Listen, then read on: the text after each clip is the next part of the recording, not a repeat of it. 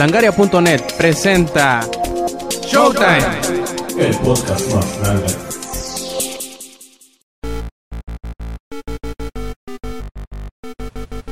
Bienvenidos a la edición 96 de Showtime Podcast. Este quien escuchan es Roberto Sainz o Rob Sainz en Twitter. Y pues bueno, vamos iniciando esta nueva edición. De nuevo tenemos a los tres integrantes que esperemos sean los regulares de esta grabación. Primero, Inge, ¿cómo estás?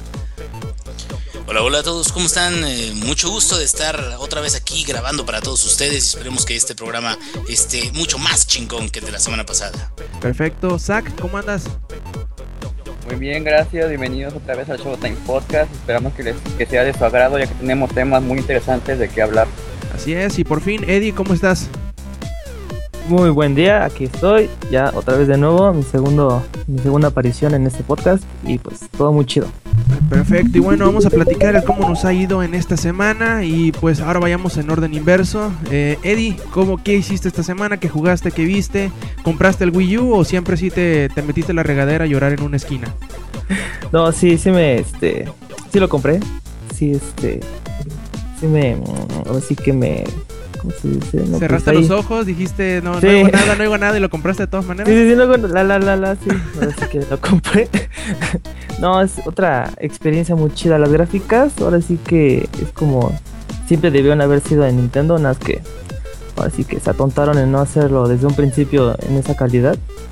O sea, los juegos eh, trae el Nintendo Land, trae el Nintendo Land y este, está muy padre, nada más que lo único malo es de que para disfrutarlo tienes que tener a mínimo otra persona más. O sea, debes tener amigos.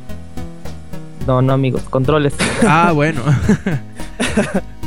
Sí, porque puedo invitarlos y así, pero nada más así de que nada deben jugar, malditos. Nadie toca mi, mi, mi gamepad. Aunque hasta Pues, ahora no, no hay, este- no hay juegos que agarren dos gamepads, ¿verdad? no, no hay nada, pero eh, igual cuánto costaría un gamepad. Igual Ahorita- todavía no los venden. Sí, igual todavía no los venden. Este, pero escuché en Estados Unidos que a un chavo se le perdió y que le llamó a Nintendo para que se lo repusiera.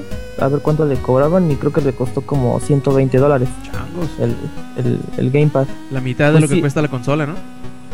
Casi, casi, casi. Este, pero, o sea, el gamepad no, es una, una pantalla muy buena, se ve muy bien. Ahí este, descargué el, el demo de FIFA 13 y ahí sí fue el único donde sí se ve la diferencia de las gráficas porque en la pantalla se ve muy bonito el verde del pasto y en la gamepad se ve como un verde quemado, o sea, como un pasto feo. Pues ahí sí este, decepciona un poco, pero la mayoría de los juegos, como el 90% de los juegos puedes tenerla en el gamepad. No necesitas la pantalla. Más que para dos que tres juegos pequeños. Está bien, así puedes ver el, fútbol, el, el partido de fútbol en la tele y jugar FIFA en el gamepad. Si hay, este, tenía un compañero ahí, bueno, ahí en Twitter que, que lo corren siempre de la pantalla. Porque tiene un hijo y su esposa y así. Y le digo, no, pues el Wii U no necesitas pantalla. Ojo, Inge, para- ojo. Ahí estás viendo tu futuro ya, ¿eh? Tienes que salgan más juegos. Pero no, está muy padre. O sea, sí, sí, sí, está muy padre. Eh, lo que pasa es de que iba a comentar de que eso es un problema eh, real, cabrón. Yo, mi, entre mi hijo y mi esposa que con es ventaneando y que caso cerrado. Sí, eh, te quitan la tele que tú ves esos programas, ¿verdad? Exactamente, digo, yo me obligo, me obligan a verlos, cabrón. Yo Ah. no los quiero ver, pero pues bueno, si está ahí en la tele, pues qué más puedo hacer, cabrón. Pero al final de cuentas sí es una situación que es común, digamos, el hecho de que te secuestren la tele y ya teniendo, digamos, un gamepad o algo donde ahí mismo puedas jugar, bueno, pues es mucho más cómodo, ¿no?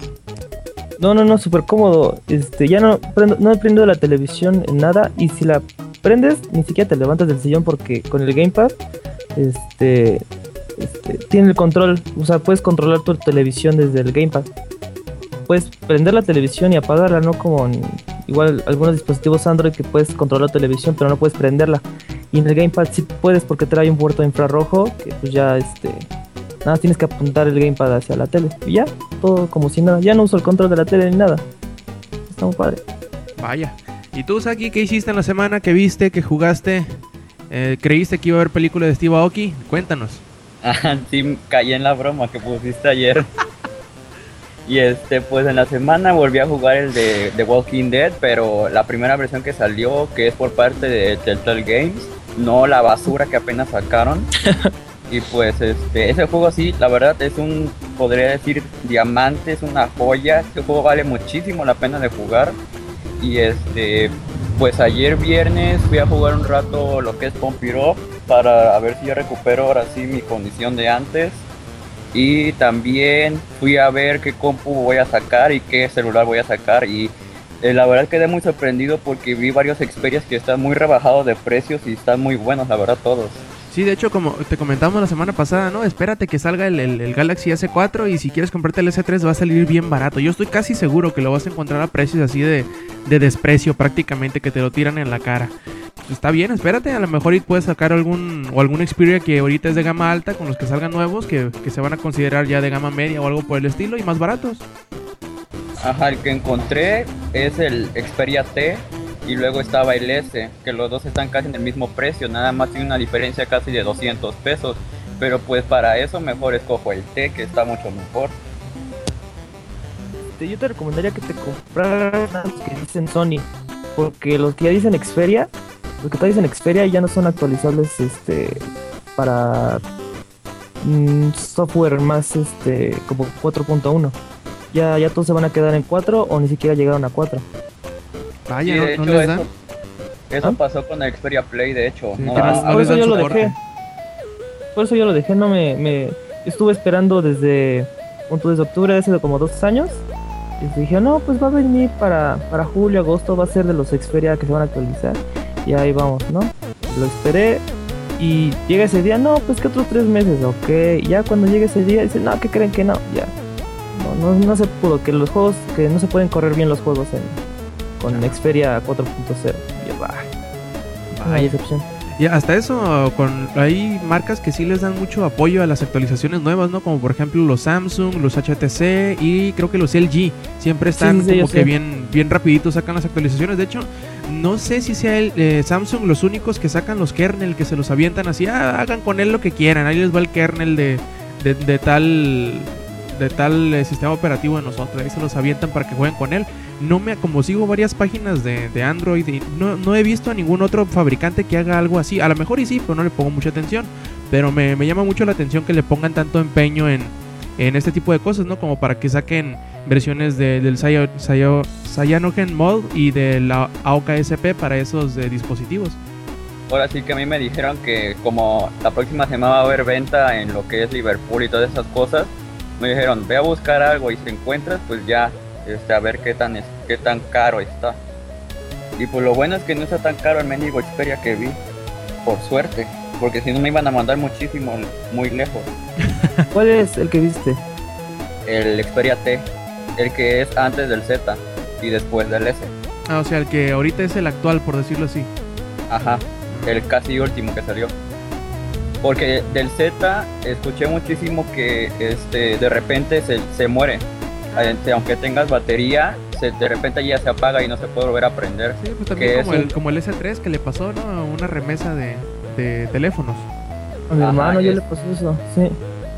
Sí, de que dijeron que es un bug de fábrica, pero que van a sacar una actualización, este, quién sabe cuándo. Se iban a apurar según, pero por ejemplo, si me llegara a comprar el Z y de repente le digo que ya no funciona, me van a mandar a la calle porque, ah, ya descompusiste el celular otra vez.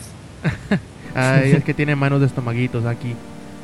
Pues, O, o más fácil, espérate que saquen la actualización y ya luego lo compran. que ya, es que ya es la próxima semana y no me puedo esperar mucho. ¿Por qué no te esperas al S4? El S4 ya vi sus benchmark y le da. Es cuatro veces mejor que un Galaxy Nexus, que igual es un buen celular. El S4 trae 1.9 GHz o megahertz, no sé qué era. Gigahertz. Gigahertz, ahí está. 1.9 y es nada más la versión quad core. Ajá, Y, do- y 2 gigas de RAM. Ajá, 2 GB de RAM. Ya no es un giga como, como antes, que nada más sacaron la versión quad core con, con un giga. Ya casi lo de una compu. Sí, De, de hecho, mi teléfono es más, más chingón que mi compu. Qué triste. Eh, bueno, entonces, a ver, Inge, cuéntanos tú cómo estuvo tu semana. ¿Qué hiciste? ¿A dónde viajaste?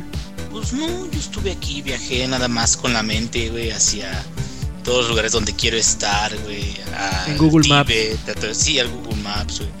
Este, estuve pendiente de lo de Boston, güey.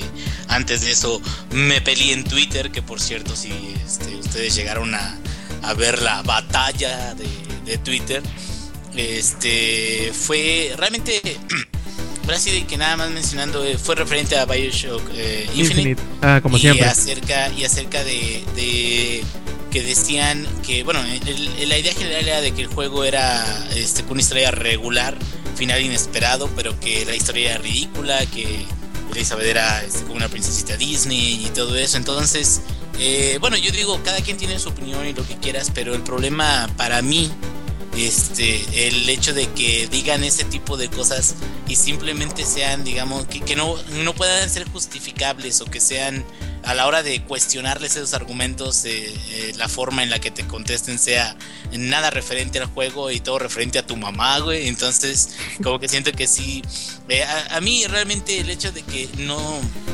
Hubo un detalle ahí donde al parecer este hay algo en duda de que si una de las, estas, personas con las que me peleé este tuvo eh, este terminó o no terminó un juego ahí eso queda en duda no digo no no aseguro 100% que no lo haya terminado pero este al- si algo a mí me molesta güey no, no me molesta güey no me enoja güey me encabrona es precisamente que pues estamos dando todos opiniones acerca de, de un producto final y las opiniones tienen que estar basadas en argumentos. Yo creo que eso es lo que le da credibilidad a final de cuentas a, a tu opinión, a, lo que quieras contar. Y puede haber discrepancias, por eso no hay tanto problema. Pero cuando no puedes defender bien esos argumentos es cuando así de plano ya se sale de, de control toda la chingadera. Fuera de estar de peleón, estoy ahorita nada más tratando de desbloquear un teléfono Dell Venue Pro, que es este un teléfono que tengo de laboratorio, como ustedes saben, yo trabajo en Dell. Entonces, este, no, hombre, ya me iba a ir, este, hablé a Telcel y todo eso. Y no, al parecer, este, hay un equipo dentro de la misma compañía que se encarga de hacer eso. Entonces, pues a ver, este, voy a cruzar mis deditos, voy a hacer changos para ver si me mandan el código. Y ya con eso ya puedo utilizar la tarjeta SIM de aquí de. ¿no? Qué nice. Y bueno, por mi parte, yo en la semana pues estuve... Retomamos Borderlands 2, yo y un, y un grupo de amigos que, que entre nosotros uno de ellos acaba de comprar el juego y dijimos, eh, ¿por qué no? Volvemos a empezar el Borderlands y, y ahí la llevamos, eh, ya llevamos unas 4 o 5 horas de juego, muy divertido, chacoteándolo, no, no lo dejamos disfrutar de la historia, ni modo, mu- muy, su pedo, pero nos lo pasamos muy divertido entre todos y también eh, me tocó en suerte el poder ir a ver eh, Oblivion esta semana, el jueves lo fuimos a ver y está bastante buena la película, ¿eh? no, no, la, no han tenido chance de verla, no la conocen, no han escuchado nada de ella. Sí, yo la vi la semana pasada y pues aunque no es mi tipo de género de película, pues sí está buena la verdad. Y de hecho lo que llama mucho la atención de la gente, por así decirlo, va a ser que como está Tom Cruise, van a pensar que está muy buena la película, así que por eso van a ir a verla. Pues a mí sí me gustó, ¿eh? Fuera, fuera de que de esté quien esté, que también está por ahí el, el, el- el dios negro, eh, Morgan Freeman.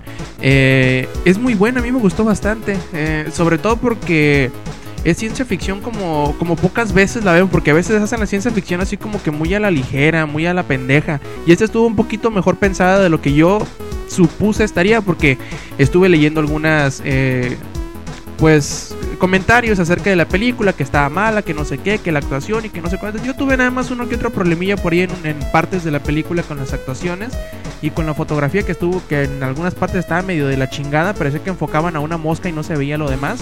Pero fuera de eso está muy bien, la historia está entretenida, la acción es muy buena, es larga, eso sí, creo que dura como unas dos horas y media. Pero está bien, la historia está muy bien contada, es muy el bien. estándar eso, güey, de lo que duran las películas ahorita. Sí, pero este está bien porque em, tiene varios eh, varias vueltecillas por ahí, va- varios girillos en la trama que, que ocupan que sea más larga la, la película y está bien, o sea, termina cuando... Bueno, a lo mejor termina unos 10 minutos después de lo que yo pensé iba a terminar, pero no por ello termina mal, está muy bien. De hecho, creo que va a ser- es de esas películas que en cuanto salgan en Blu-ray me los voy a comprar. Porque supongo yo que, bueno, no supongo, para mí vale la pena, la historia está bien, los valores de producción muy buenos. Y no sé, ojalá hubiera más, más películas de, de este tipo que no sean nada más para satisfacer el, el gusto de o la necesidad de ir a comprar palomitas al cine y perder el tiempo, sino algo bien entretenido que te pone a pensar durante la película, que te hace buscarle qué es lo que está pasando, cómo está sucediendo las cosas y está bien, a final de cuentas se me hace que, que es una muy buena película, no la película perfecta, no la mejor película de ciencia ficción, pero yo creo que que vale mucho la pena verla, sobre todo para los fanáticos de la ciencia ficción, porque tiene muchas cositas bien interesantes tecnológicas por ahí, incluso algunas referencias que podrías bien eh, pues apuntar hacia, hacia algunos videojuegos hasta eso, algunas otras películas, y no se lo tomen muy a pecho de que quiera ser la película más eh, importante de la ciencia ficción ni nada, disfrútenla como tal, es, quítense de prejuicios y verán que la van a disfrutar bastante. Muy bien, chavos, iniciamos ahora sí con el recuento de las noticias. A ver quién es el primer valiente. Ah, no, miento, vamos a irnos sobre Nintendo Direct primero, ¿no? Que es la, sería la nota más, más larga de todas. El día, ¿cuándo fue? Miércoles, ¿verdad? Sí. Miércoles, exactamente. El día miércoles por la mañana, Nintendo sacó otro de sus clásicos Nintendo Direct, que es como una conferencia pregrabada que sueltan al internet en donde anuncian varias cosas de la compañía. En esta ocasión le tocó hablar más que nada, porque creo que también hablaron de una que otra cosilla del, Wii U, más que nada sobre juegos de y cosas del 3DS. Eh, entre ellas subieron muchas, eh, muchos anuncios de juegos que ya estaban disponibles en Japón y que no se sabía ni pedo de si iban a salir por estos lados eh, del mundo. Uno de ellos eh, sería el último juego de Professor Layton, que ya medio estaba confirmado, pero no se había dicho nada. Y este Professor Layton, Asran Legacies, que será el último juego de la serie, si mal no recuerdo, llegará el año que entra, 2014, para estas regiones americanas, para el Nintendo 3DS. Y pues no sé, chavos, ¿algunos de ustedes es fanático de los acertijos del Profesor Layton? Yo no, pero pues la verdad sí me da ganas de jugarlo porque he escuchado muy buenos comentarios acerca de ese juego. Todos dicen que es muy bueno y, tiene buena historia y todo. Sí, aparte que tiene buena historia, tiene mucha mucha carisma. Los eh, acertijos, que es como que la base del, del gameplay de todo el juego, son bastante retadores, bastante buenos. Te dejarán ahí torciéndote el cerebro una que otra vez.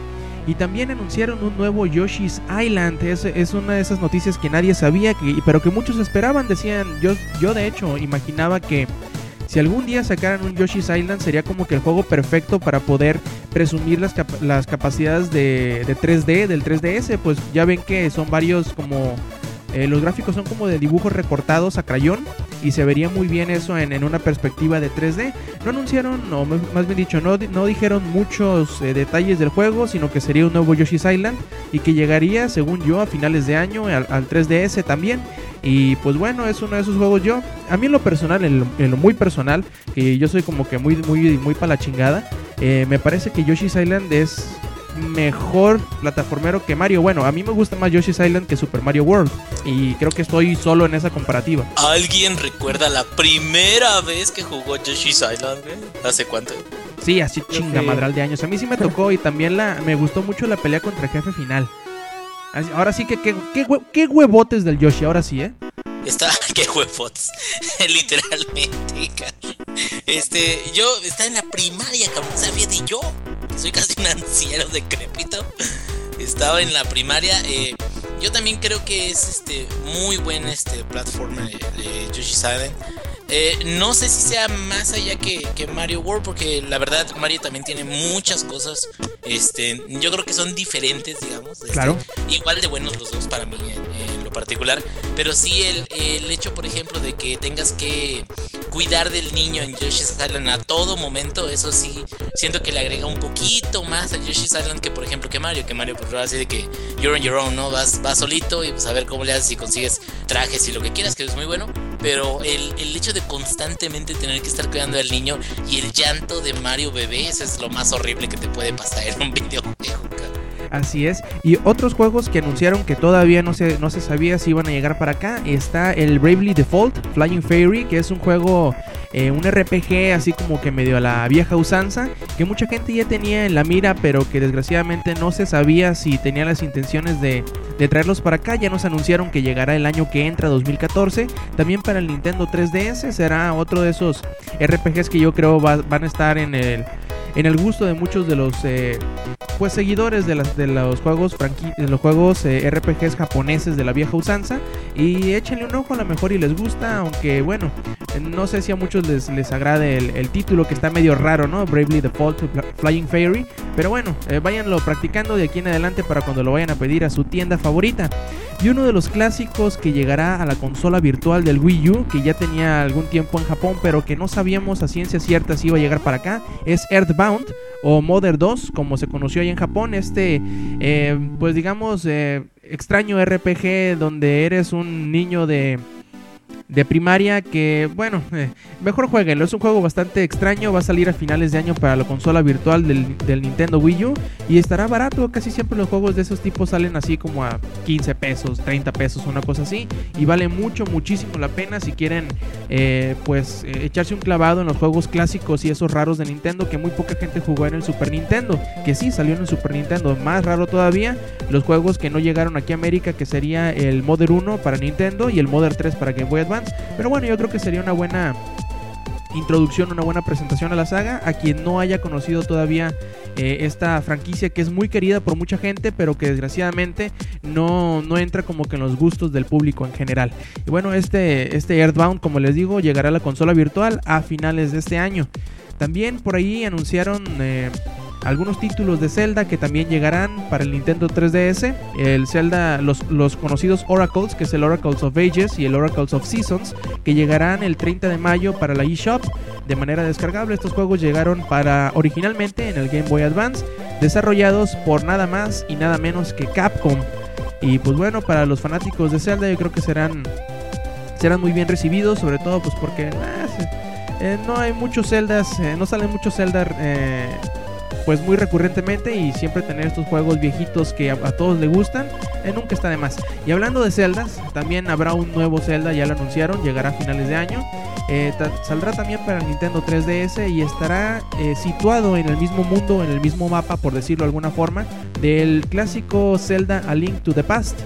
El juego pues tomará algunos de los elementos del juego clásico del Super Nintendo con, con, gráficas en 3D y que tomará pues inspiración en este juego y hará su propia historia, tendrá sus nuevas mecánicas, sus nuevos calabozos y más, más allá de eso no sabemos ni J de qué demonios vaya a tratar, pero yo supongo que en los próximos meses nos van a, nos van a dar ya pues eh, muchos más detalles. También eh, uno de los juegos de Wii U que mencionaron fue el Pikmin 3, que llegará el 4 de agosto para el Nintendo Wii U. Y pues fuera de ello, chavos, ¿qué les pareció el evento? ¿Qué juegos están esperando? ¿Cuáles no están esperando? ¿Qué les hubiera gustado eh, pues saber de, en este nuevo Nintendo Direct? Salvo, bueno, o fuera de que hayan, hubieran anunciado más juegos para Wii U, que muy, muy probablemente vaya a haber un Direct para eso. Que ya, ya estuvimos platicando la vez pasada, el cómo parece que, que no hay mucho, mucho que jugar el Wii U. Pues hace unos días se filtró, bueno, dicen que es una foto, bueno, un papel muy legítimo, uh -huh. que son, es una es una imagen, es una hoja que trae los lanzamientos para el 3DS y Wii U en lo que viene de este año. Y el que más llamó la atención fue Super Smash Bros. Uh, U. Así le marcaron que sale para este para finales del año. Y este, también marcaba que Yoshi's Island creo que estaba ahí también. O sea, los que se, los que dijeron en el Nintendo Direct iban, están ahí algunos en la hoja. Oigan, pero no se les hace extraño, sospechoso de que dijera, esta hoja es súper secreta ah, sí. y nadie la debe de conocer. como que, Ay, bueno, hasta cierto punto siento como que igual y sí es el, el, el roadmap de qué es lo que van a estar liberando. Y a lo mejor lo que quieren es como que hacer que los, los este, usuarios pues se emocionen un poquito más, ¿no? Con, con expectativas sin que sea, digamos, una liberación oficial de, de, fechas y todo eso. Pero sí está demasiado sospechoso de que se haya filtrado de la forma en la que lo hizo, si nunca, nunca sucede. Bueno, por lo general no, no sucede ese tipo de cosas. De nunca Nintendo no. Nada. De Nintendo no, no se le va nada de las manos, es muy raro. Y pues de hecho también anunciaron algunas nuevas versiones del 3DS en el Nintendo Direct, si no mal recuerdo. Sí, creo que es una de, de Luigi. Luigi y otro de... Uh, Animal Crossing. Animal Crossing, así es que ambas llegarán a final de año, ¿no? Ah, pero creo que vas a Japón. Ah, ¿Y ya vieron el troleadón que le pusieron en la versión de, de, Luigi? Que por ahí salió un Mario también. No, de esa parte no he visto. Sí, ella busca, busca la imagen de, de, la edición esa especial y en la parte superior derecha sale una imagen de, de, de Mario, una silueta de Mario.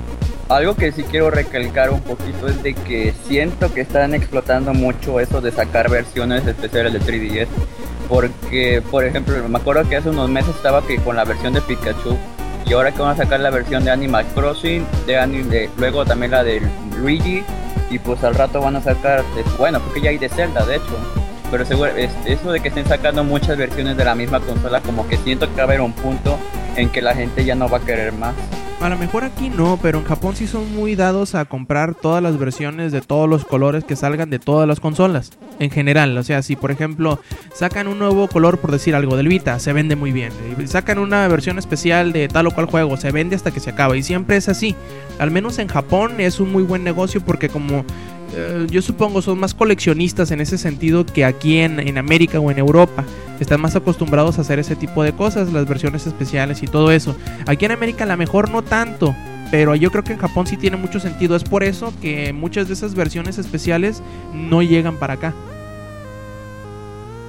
Y de hecho sí, porque muchas versiones, ya sea de alguna consola o de algún juego, siempre se quedan en Japón. Pero tengo un amigo que, que este, su versión que compró la de Pikachu y dice que se puede zafar la, la, la carcasa porque el 3DS en sí todo es blanco, nada más que lo protege esa cubierta de Pikachu. Entonces yo creo que parece ser que son como que removibles. Cases, por decirlo. ¿Ah? Cases. O sea, como nuevos Ajá, protectores, cases, una, ajá. una pequeña cubierta protectora. Ahora, yo pensé que era dentro del mismo, como, pues pegados, pues, al, al cuerpo de la consola. Sí, lo que me dijo que se pueden quitar para poner más. Por eso le decepcionó algo porque de adentro es blanco, o sea, totalmente blanco. Y no, no es así que todo, todo, todo amarillo Pikachu. Perfecto. Y bueno, Saki, cuéntanos, eh, se anunció un nuevo juego de Bethesda, ¿no? Del creador de, de Resident Evil, Shinji Mikami. A ver, cuéntanos un poquito de The Evil Inside, no, The Evil Within, ¿verdad? Sí, se supone que es, bueno, lo que se ha revelado de historia es de que eres un detective, que según al llegar a la escena del crimen todo se pone medio loco y, y algo que sí este, me dejó mucho con que se está echando la soga al cuello es de que el director de este juego dijo, con este juego el survival horror va a volver. Y a ver, desde hace como cuántos años ese, ese género ya está muerto y la verdad lo han cambiado por juegos de acción y la prueba más clara está en Resident Evil, que hasta eso él es el director de eso de ese gran título maravilloso, pero bueno, era perfecto hace un tiempo y cómo lo echaban a perder desde el 5 y antes era de los survival horrors con más respeto que podías encontrar. Así, aunque, aunque hay que resaltar que Shinji Mikami creo que desde el 4 ya no tiene involucramiento con Resident Evil y por eso él dice que sería como que aparte de su eh, triunfal regreso al género, él quiere volver a poner el, survival horror en el pedestal que antes estaba, pues de vol- devolverlo a su lugar protagónico en las eh, en los gustos de la gente. Y no, no, vi el- no he tenido chance de ver el, teaser que sacaron todavía, el trailer, pero dicen que sí está bastante perturbador. Y bueno, los japoneses están medio locos en ese tipo de juegos de, de- de horror y esperemos que pues cumpla sus eh, sus amenazas de, de- que en realidad haga que te cambies de pañal de vez en cuando. Porque yo creo que ya le hace falta al género algo, algo de esa forma, ¿no? Algo que lo vuelva a revitalizar. Aunque ya hemos visto algunos intentos eh, un poquito más independientes como eh, Lone Survivor, como este los juegos de Slenderman, como los, eh, los Amnesia. Yo creo que ya hace falta algo que los grandes hagan algo bueno, ¿no? Yo creo que desde Dead Space no vemos algo así como survival horror que a la gente la verdad le haga decir ay nanita y pues ir al- a apagar la tele o algo por el estilo del susto. Sí, porque ya la verdad se extraña, se extraña mucho acerca de ese género, porque ya todo se está volviendo acción y acción sobre acción y más acción sobre todo. del Resident Evil 5, que viene siendo el, el que es en África y todos usando los negritos y la chica. Ese realmente no, no parece nada si lo comparas en términos de conceptos. No se parece nada, pero nada a los Resident Evil originales. Incluso No, nada más como que, como que toma prestadas ciertas referencias. Así de Umbrella, ¿no? La, la palabra Umbrella de la corporación mala y todo eso. Pero realmente sí le, sí le quita bastante todo lo que viene siendo lo tétrico, lo este, el horror, los zombies. Porque, seamos sinceros, aunque ha habido monstruos de todos tipos de- desde el primer Resident Evil, los zombies como que eran el, el- principal este, atractivo de, de miedo de, de- de todas las escenas. La primera escena de Resident Evil donde voltea el zombie que se está comiendo un compañero tuyo. Este, esa escena es icónica en, la historia del video gaming. Y ese, ese zombie o ese, ese elemento de las historias ya lo quitaron, ya lo removieron por completo. Entonces regresan de nuevo con otro tipo diferente de zombies, pero ya no es lo mismo. Sí, y de hecho, de todos los Resident Evil, el 5 es el que más odio haber jugado. Literalmente lo terminé y estaba así de cómo pude perder mi tiempo jugando esta cosa. Ni siquiera debería llamarse Resident Evil. Sí me dio mucho coraje, la verdad, cuando terminé de jugarlo. Ese fue el primero que yo jugué. Bueno, yo. Parece ser que yo soy acá el más joven de, de esta conversación. Está chavo, se te hace fácil. Pero. Sí, fue el primero que jugué y me quedé de. "Ah, Esto es pura acción, así de que. Hasta ya hay trucos para desbloquear las armas infinitas y pues ya te vas a la ramo. Pero bueno, ya con el juego terminado. Igual no, no dio nada de. Nada de miedo más que con el monstruo que parece chapopote. Que, te está persiguiendo y así que tienes que correr en círculos. Pero de ahí en fuera no, nada más, nada más esa parte. Miedo, miedo, miedo porque te iba a atrapar y te mataba. A ver, Saki, tú siendo el experto en juegos de horror, ¿lo esperas este este Devil Within? ¿Qué esperas? Eh, lo, pues no sé, ¿le, le darás seguimiento? ¿Qué, qué te inspiró esta, este anuncio de, de Bethesda y Shinji Mikami? Es que, por ejemplo, yo tengo algo inventado que le puse el síndrome del fan, que es algo que, por ejemplo, anuncian un nuevo Resi- Resident Evil y a pesar de que estén diciendo de que va a estar malo y todo eso, lo voy a jugar y al principio voy a decir que va a estar súper genial y que lo amé y todo eso. Pero después de jugarlo por segunda vez voy a decir la verdad, que está horrible, que tiene mala historia, que ya no es Resident Evil y cosas así.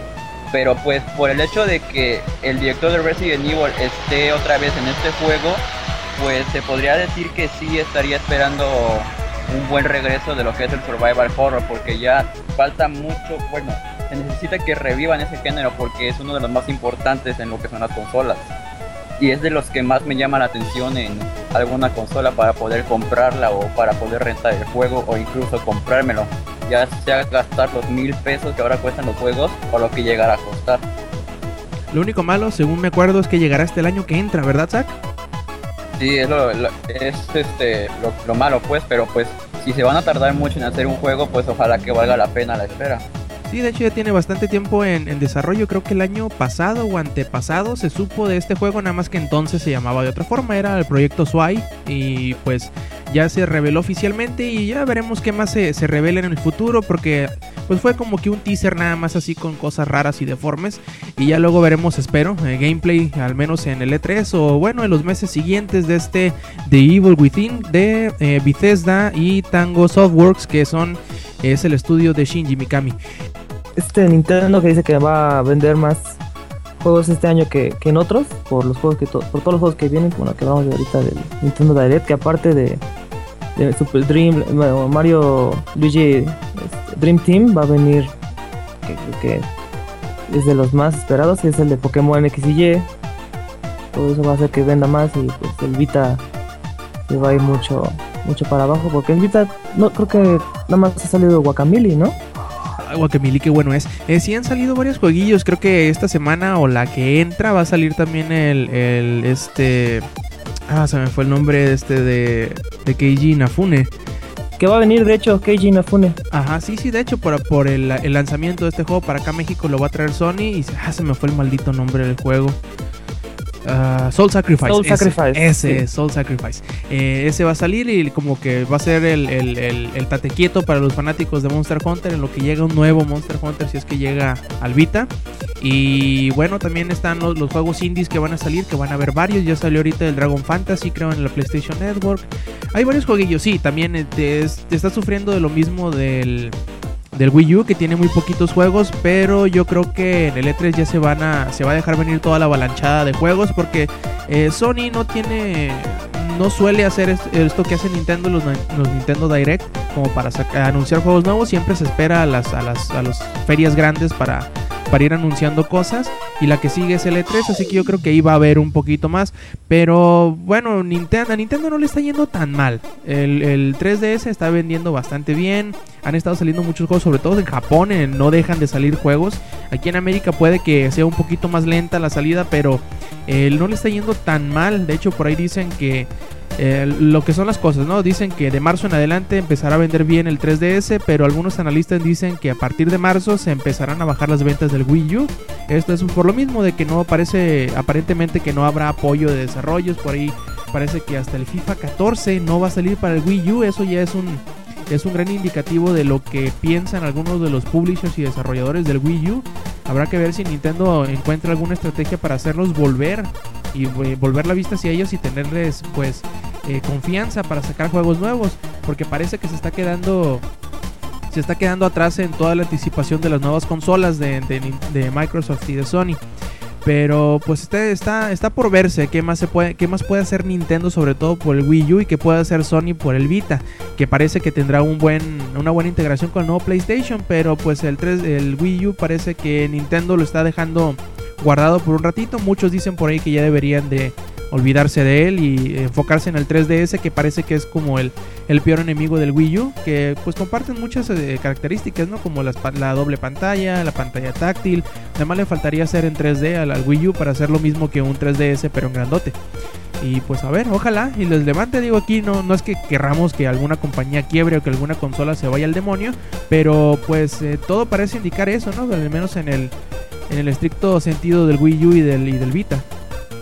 Hace dos años, este, ahorita con lo que dices de que muchos dicen que el Wii U es este, el gran este, decepción de Nintendo. Hace dos años estaban diciendo exactamente lo mismo de la 3DS, que, no vendía nada, que no había juegos de nada, que no, o sea, que era la eh, era, ha sido el peor fracaso de Nintendo y apenas llevaba como unos seis meses en venta el, el 3DS. Después que recortaron el precio y anunciaron más juegos, ahorita ya ese mismo año fue la mejor la mejor mejor consola vendida en su primer año en toda la historia. Pero, pero no fue no fue a los seis meses que le bajaron el precio, fue como a los tres meses más o menos. Porque salió aquí ah, en, América, salió como en febrero y le bajaron de precio como en abril a mediados de marzo, algo así, pero fue bien, bien rápido. Por eso hicieron lo del programa de los embajadores. Ah, ajá. Pero bueno, hasta ahorita están diciendo es que, o sea, la Wii U va a ser la peor vendida y no sé qué, pero, o sea, hay que esperarnos, o sea. No, claro, por eso mismo le comento que hay que esperar a ver qué, intenta hacer Nintendo para voltear la, la, tendencia que tiene con ese con esa consola. Con el, con el 3DS lograron hacerlo, lograron bajar el precio, hicieron que la gente se interesara con una, pero una burrada de, juegos, o sea, muchos, muchos juegos, sobre todo en Japón. Y parece que el Wii U se está quedando muy calmado en ese sentido, de, hacer algo que voltee la tortilla en, la, eh, en la situación en la que se encuentra. Claro, todavía puede, puede suceder, pero yo creo que se están esperando demasiado. Si llegan las nuevas consolas y no logran hacer ruido antes de que salgan las nuevas consolas, no van a poder hacer nada para revertirlo. Yo creo, mejor ¿Qué Piensan de, ¿Qué piensan de Monster Hunter 3? Y creo que tiene integración con dos plataformas, pues que el único problema es que aquí en América o fuera de Japón no tiene tanta atracción. Sí es un juego bastante llamativo, es un juego bastante bueno. Y aunque tiene la, integración de las dos consolas, creo que a, Capcom, por ejemplo, le hubiera sido mucho más beneficioso el no hacer dependiente la consola, de, o sea, de la versión de 3DS, no hacerlo dependiente de la versión de Wii U para jugar en línea. Probablemente hubiera vendido mucho más. Pero bueno, eh, son estrategias a lo mejor que Nintendo les puso la condicionante, decirle, no, mira, si vas a sacar así y así, vas a tener que hacer que dependan una de la otra. Eh, sobre todo pues porque ya vemos que tiene bastantes capacidades en línea el 3DS. A mí sí se me hizo un poquito eh, estúpido, por decirlo de alguna forma, el ponerlo que fuera dependiente de la consola. Sobre todo porque ya tiene capacidad el 3DS para hacerlo por sí mismo. O al menos eso es lo que yo supongo, que ya tiene la capacidad para hacerlo por sí mismo. Con todo eso de las descargas, de los juegos eh, del DLC y de... Yo creo que hay algunos juegos que hasta tienen el mismo multiplayer en, la, consola sin necesidad de, de, otra cosa. Se me hace pues innecesario el que lo hubieran colgado a la necesidad de, tener que utilizar la versión del Wii U para jugar en línea tal cual. Ya la versión, eh, el juego ad hoc, o sea, local, eh, pues ya es, otra cosa, ¿no? Eso ya si no lo hubieran puesto sería la caboza del mundo. Pero está interesante este tipo de, integraciones, aunque hubiera sido mejor en mi apreciación. Puede que los, los, Monster Fact, como muchos que, como yo, me digan que estoy loco, que no, no ocupa nada más. Pero a mí me hubiera gustado más que el multiplayer online tal cual hubiera sido capaz dentro de la misma 3DS sin necesidad de utilizar el Wii U. Pero bueno, eso ya sería otra cosa. Es un muy buen juego. Yo creo que si tienen la oportunidad de jugarlo echarle, echarle el ojo y meterle algunas horas porque requiere bastante inversión de tiempo, pues que lo hagan. Monster Hunter es un juego bastante bueno. Ok, bueno, yo nada más este, quiero hablar ya para confirmar lo que muchos ya casi que sabíamos de que Bethesda se está retirando de desarrollar cosas para Skyrim. Esto es una muy buena noticia. No en el aspecto de Skyrim, digo, a la gente que le encantó el juego y todo eso ya liberó sus eh, DLCs correspondientes. Sino que la buena noticia es de que ya se va a dedicar a un proyecto más grande. No creo que sea el de Evil Within. Evil Within me parece que va a ser un, proyecto conjunto. Este, su gran proyecto, el que todos estamos esperando, bueno, al menos los fans de la franquicia, es el famosísimo que todavía no sabemos cómo se llama Fallout 4 que los rumores dicen de que va a ser liberado en Boston, va a llevarse a cabo en Boston el, el juego.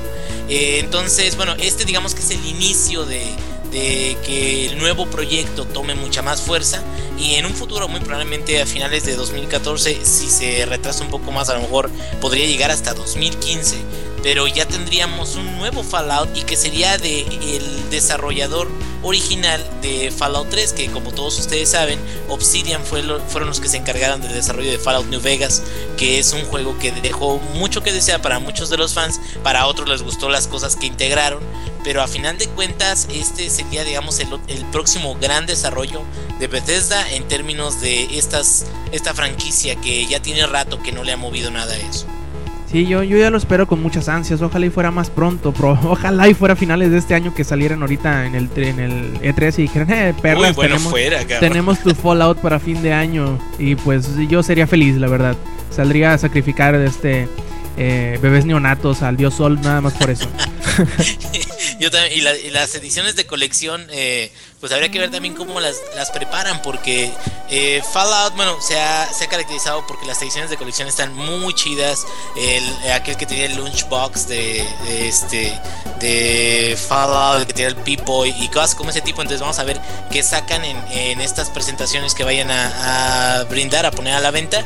Y pues más que nada que, que vayan a integrar, digamos, todo lo que han aprendido, tanto en Fallout New Vegas como también este, incluso eh, Dishonored, que también trae mucha acción, y este, y Skyrim, todo eso, si lo pueden conjugar de una forma correcta en Fallout 4, igual y puede ser el gran siguiente action RPG o RPG de acción eh, de la de esta este de estos próximos tiempos porque ya tenemos rato que el último que quedó durante todo un año como digamos el campeón coronado de este tipo en particular de juegos fue Skyrim y pues a ver qué nos depara el, el futuro con Bethesda Sí, ya tienen bastante rato que, que tienen rumoreando las cosas de, Fallout. Yo espero que, sea muy rápido cuando nos digan aquí está su Fallout. Espérense tantito que se lo vamos a tener. Aunque usualmente, como suele pasar también, sucedió con el, con el Fallout 3, con New Vegas y con el Skyrim, anuncian los juegos con un año de anticipación. Te lo anuncian en un noviembre y llega hasta el próximo noviembre. Malditos. pero con que sí llegue porque si no lo anuncian este año ya nos jodimos Por ahí salió el, el- el presidente operativo, el CEO de Crytek, eh, de Crytek, que se llama Sevad Yerli, y nos dice que los gráficos son el 60% de los videojuegos. ¿Cómo la ven, cómo la ven chavos? ¿Es cierto? ¿Es mentira? Eh, ¿Qué piensan ustedes de esto? Pero diciendo que es el 60% de los videojuegos, ¿a, a qué se refiere? Pues bueno, mira, yo los quería, yo los quería picar nada más y no se que es- dejaron pues que chingar. es el 60%, cabrón. No, me imagino que se refiere a que el otro 40%, que es muy importante, se refiere a gameplay, a storyline, a, eh, a cómo el juego te puede llevar. O sea, que es decir, un, un juego que tenga gráficos impresionantes no necesariamente tiene que ser un buen juego, ¿no?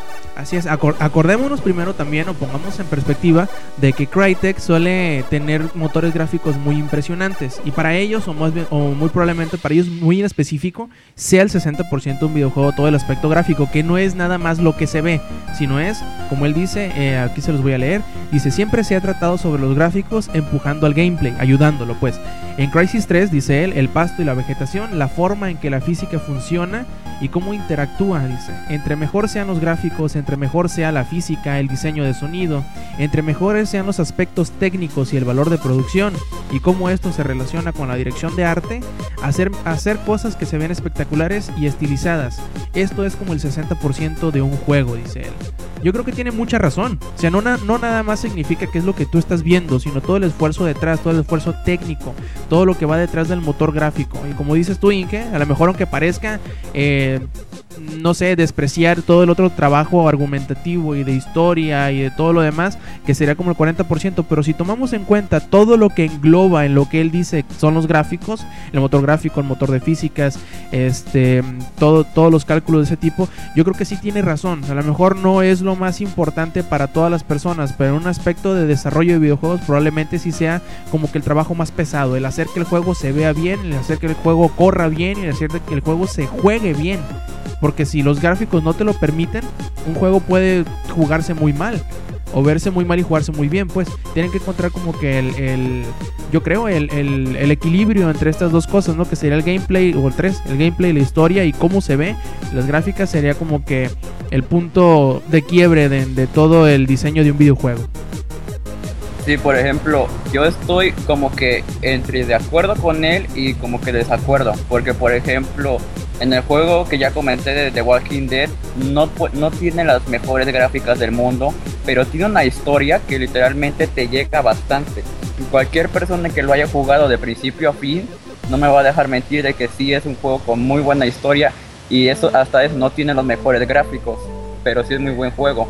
Pero refiriéndose a lo que las gráficas, este, como que le están dando más valor y no creo que sea un 60, yo diría que deberían darle mitad y mitad para que haya un equilibrio, como ya mencionaste.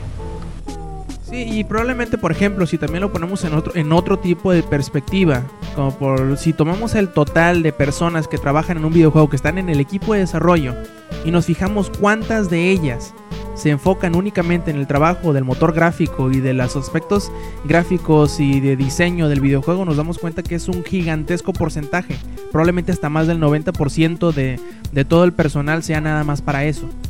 Y probablemente si tomáramos esa métrica como la, principal en esta comparativa, probablemente los gráficos serían casi la totalidad de un videojuego porque todo esto, como él lo engloba, son los, los aspectos técnicos, ¿no? Y, pero, como les digo, hay que tomar en cuenta de quién viene. Viene de Crytek, que ellos siempre han sido como muy quisquillosos en hacer juegos que se vean increíbles, que hagan derretir a tu, a tu tarjeta de gráficos, a tu chip de, proceso, a tu memoria RAM, los hacen sufrir siempre, los utilizan casi siempre como, como juegos de comparación, benchmarks, como le llaman. Y probablemente para ellos no sea necesariamente lo que para todos los demás desarrolladores eh, la comparativa pues entre gráficos y entre gameplay y que entre historia y todo eso. Probablemente en esa métrica, en ese sentido, en esa comparativa, Crytek tenga razón para sus juegos o a lo mejor para Crisis, lo gráfico sea lo más importante. Sí, mira, yo creo que es difícil eh, encasillar a todos los juegos en, en este tipo de, ideas. Yo creo, así como tú dices, los, juegos que utilizan Crytek, que trata de sacar el mayor provecho a iluminación, sombras, este, texturas de alta calidad, colores y todo eso, bueno, sí, sí tiene que ver con, eh, el impacto que generan hacia el usuario final. Sin embargo, algo que a mí siempre me sorprendió mucho de el motor, por ejemplo, de Skyrim, que muchas veces eh, este uno se queda, ese fue un motor eh, me parece que modificado de lo que utilizaron para Fallout New Vegas en, Bethesda. Eh, si se fijan ustedes realmente el, engine tiene buenas texturas y todo eso, pero de cajón, de cajón, no con los mods de, de, PC que ya se ve con hiperrealismo y todo eso. Pero el engine en sí no es, digamos, extremadamente impresionante.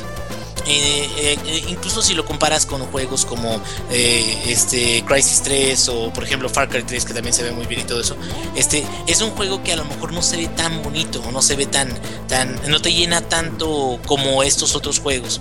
Sin embargo a mí lo que me gusta mucho y eso creo que es también un trabajo que te lo permite el motor pero que depende mucho de cada desarrollador a mí me gustaba mucho, por ejemplo, en Skyrim, que tú llegabas a una cabaña o en Fallout que tú llegabas a una casa o algo y las cosas, los ítems eh, están colocados uno a uno en una mesa, este, están colgados en otro lado, están acomodados de cierta forma y el motor te permite hacer eso, o sea, colocar ítems y, localizarlos en, en partes donde el usuario puede interactuar con ellos eh, y eso como que siento que es un nivel de detalle que te lo brinda el desarrollador, porque hay otros desarrolladores que simplemente no les interesa hacer eso.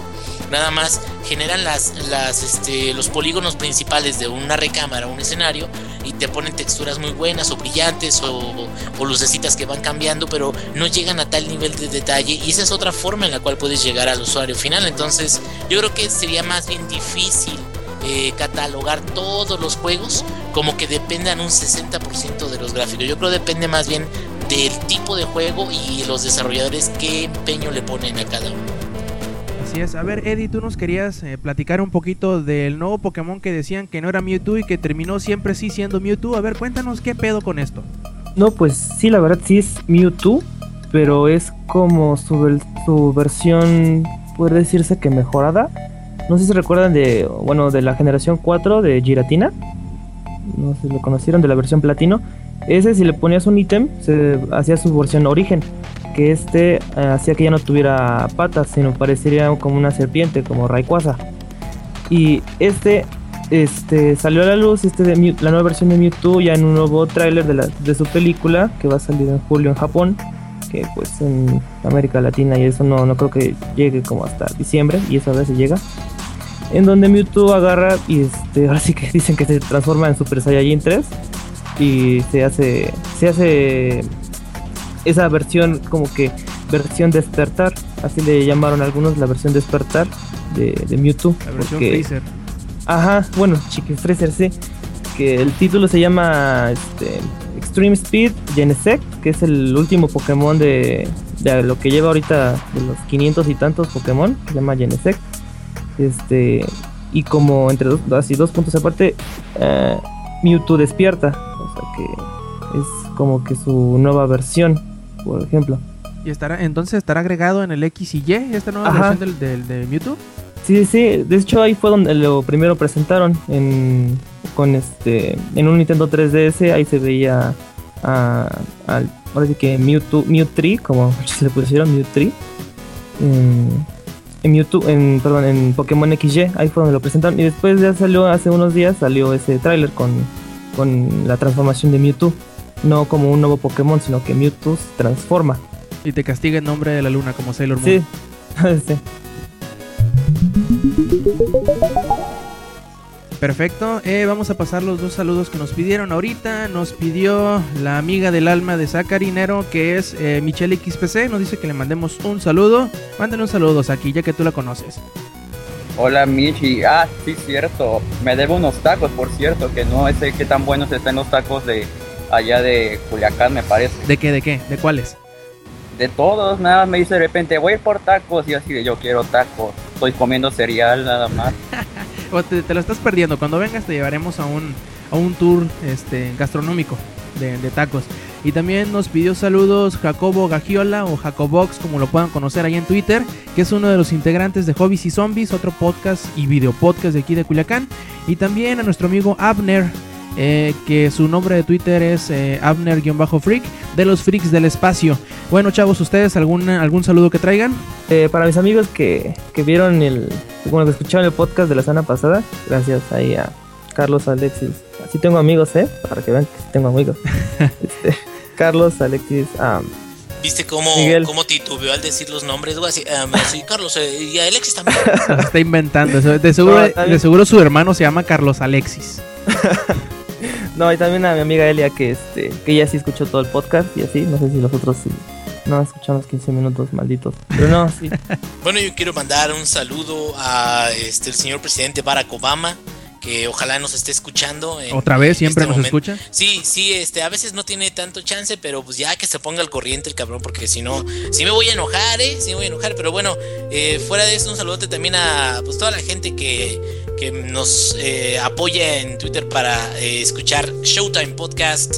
Y pues fuera de eso, no sé, adelante Rob. Sí, pues un saludo a todos los que nos están escuchando, a todos los que nos escuchan y a los demás integrantes del equipo de redacción y de podcast de langaria.net, a, a, Dimu, a, al Giga, a este David, Ah, si se me olvida alguien, disculpe a Adam, a todos los que forman parte también a los de los podcasts de, Comics Army y del podcast beta, también saludos a todos ellos.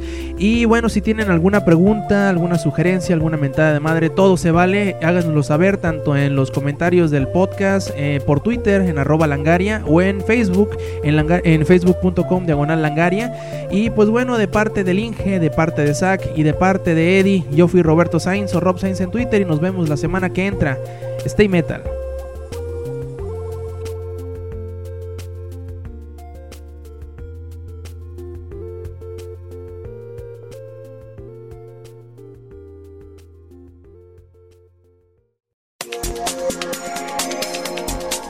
Langaria.net presentó.